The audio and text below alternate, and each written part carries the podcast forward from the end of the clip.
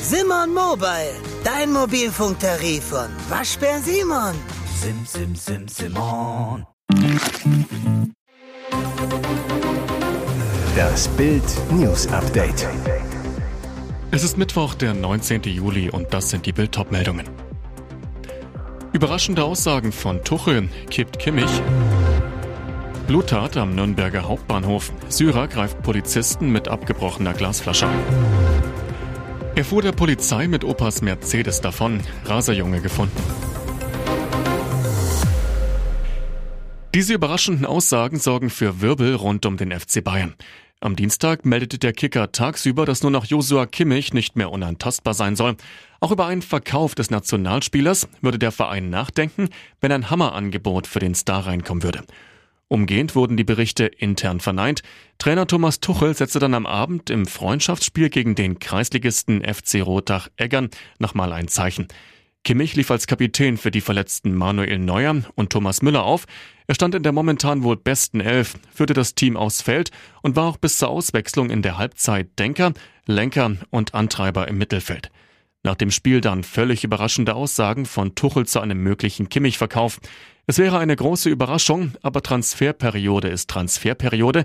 Ich habe ganz allgemein gesagt, dass immer alles möglich ist. Plötzlich fiel auch der designierte Kapitän der Zukunft in die Kategorie Keiner darf und kann sich hier sicher sein.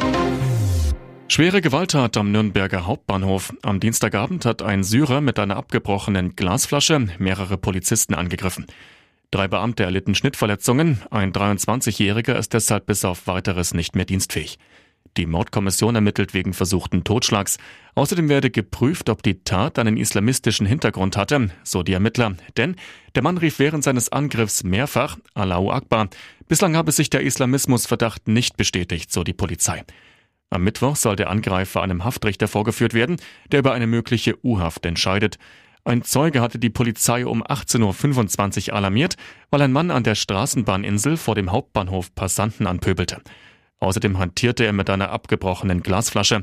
Als die Polizei eintraf, sei der Syrer unvermittelt auf die Beamten zugelaufen, hieß es von den Ermittlern. Trotz der Aufforderung stehen zu bleiben, sei er immer weiter in Richtung der Polizisten gegangen und habe mit der Flasche in Richtung der Beamten gestochen. Erst als weitere Polizeistreifen hinzukamen, konnte der Mann gestoppt und gefesselt werden. Dieser Vorschlag wird für Diskussionen sorgen, nicht nur in der Union.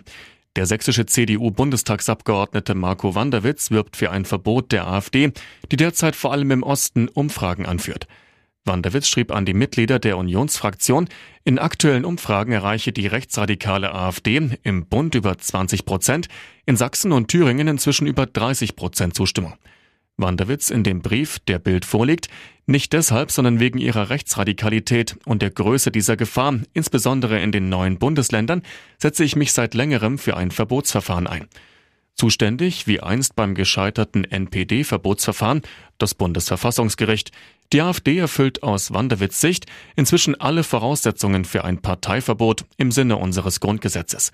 Es handelt sich in Programmatik und bei den handelnden Personen, Vorständen, Europa, Bundestags- und Landtagsabgeordneten eindeutig um eine rechtsradikale Partei und rechtsradikale Person. Jetzt haben sie ihn geschnappt. Der Junge aus Oberhavel, der am Sonntag mit Opas Mercedes ausgebüxt war, wurde jetzt von der Polizei aufgegriffen. Nach Polizeiangaben wurde der Junge in der Nacht zum Mittwoch auf einem Campingplatz bei Oldenburg in Holstein nahe Kiel von Einsatzkräften entdeckt und gefasst rund 350 Kilometer entfernt von seinem Startpunkt in Klinike. Montagabend war der Junge gesehen worden, als er mit dem Mercedes über die A24 in Ostprignitz Ruppin bretterte. Mit Vollgas entkam er der Polizei, die ihn aus dem Verkehr ziehen wollte. Laut den Ermittlern war der Junge bei seinem Aufgreifen mit einer 15-Jährigen unterwegs. Die Polizei habe eine Handyortung vorgenommen, nachdem sie von der Mutter der Teenagerin informiert worden sei. Auf diese Weise sei es möglich gewesen, einen groben Aufenthaltsbereich für die 15-Jährige festzulegen. Die Erziehungsberechtigten der beiden Jugendlichen seien informiert worden, sie sollen wieder in ihr gewohntes Umfeld zurückkehren. Zur Motivation der beiden Jugendlichen lassen sich nach Angaben der Polizei noch keine Aussagen treffen. Und jetzt weitere wichtige Meldungen des Tages vom Bild Newsdesk. Überraschung im Wirecard-Skandal. Drei ganze Jahre gab es kaum eine Spur zum flüchtigen Ex-Wirecard-Vorstand Jan Marschalek. Eigentlich unglaublich, der Hauptverdächtige im größten Finanzskandal der deutschen Wirtschaftsgeschichte hatte sich einfach in Luft aufgelöst. Bis bekannt wurde, dass ein achtseitiges Schreiben beim Landgericht I in München eingegangen war. Angeblicher Absender, der Anwalt des gesuchten Wirecard-Drahtziehers. Bild weiß, was in dem Schreiben steht und was es verrät. Generell tauchen praktisch keine konkreten Eigen- oder Firmennamen auf, außer die der drei Angeklagten, Ex-Wirecard-Chef Markus Braun und die zwei Ex-Manager Stefan von E. und Oliver Bellenhaus, der auch gleichzeitig als Kronzeuge im Prozess gilt. Und natürlich der Name Jan Marschalek.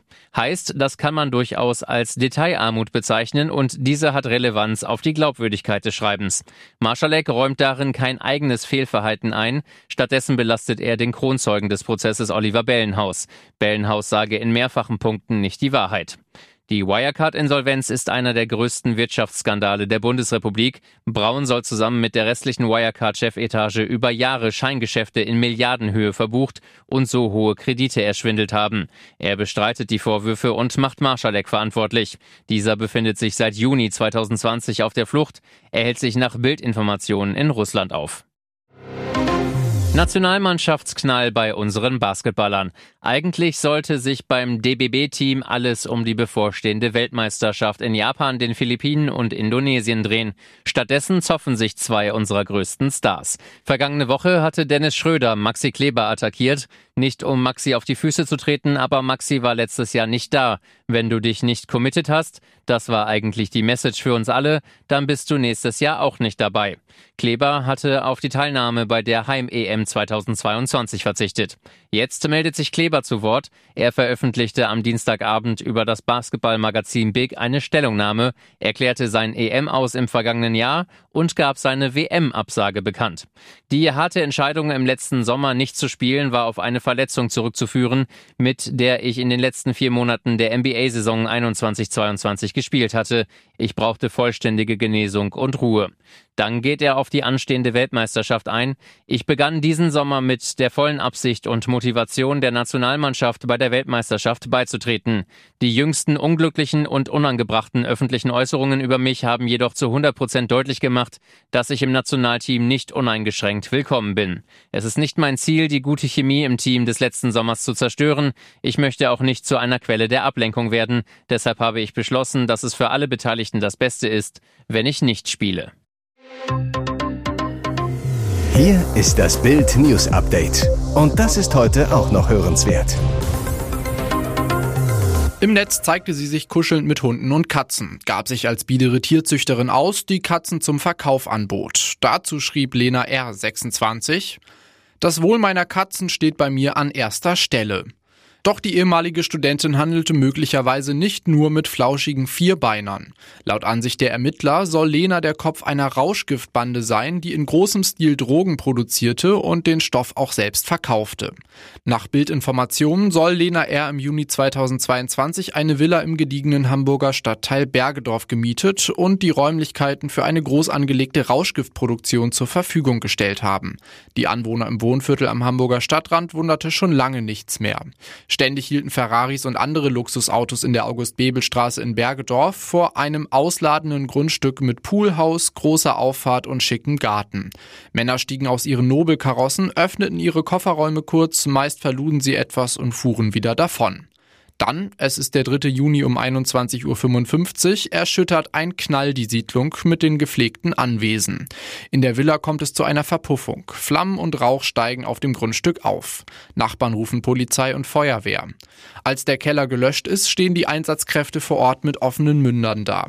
Ermittler stellen 10 Kilogramm Amphetaminpaste, etwa 2 Kilogramm Marihuana, 500 Gramm Hasch und 3000 Euro sicher.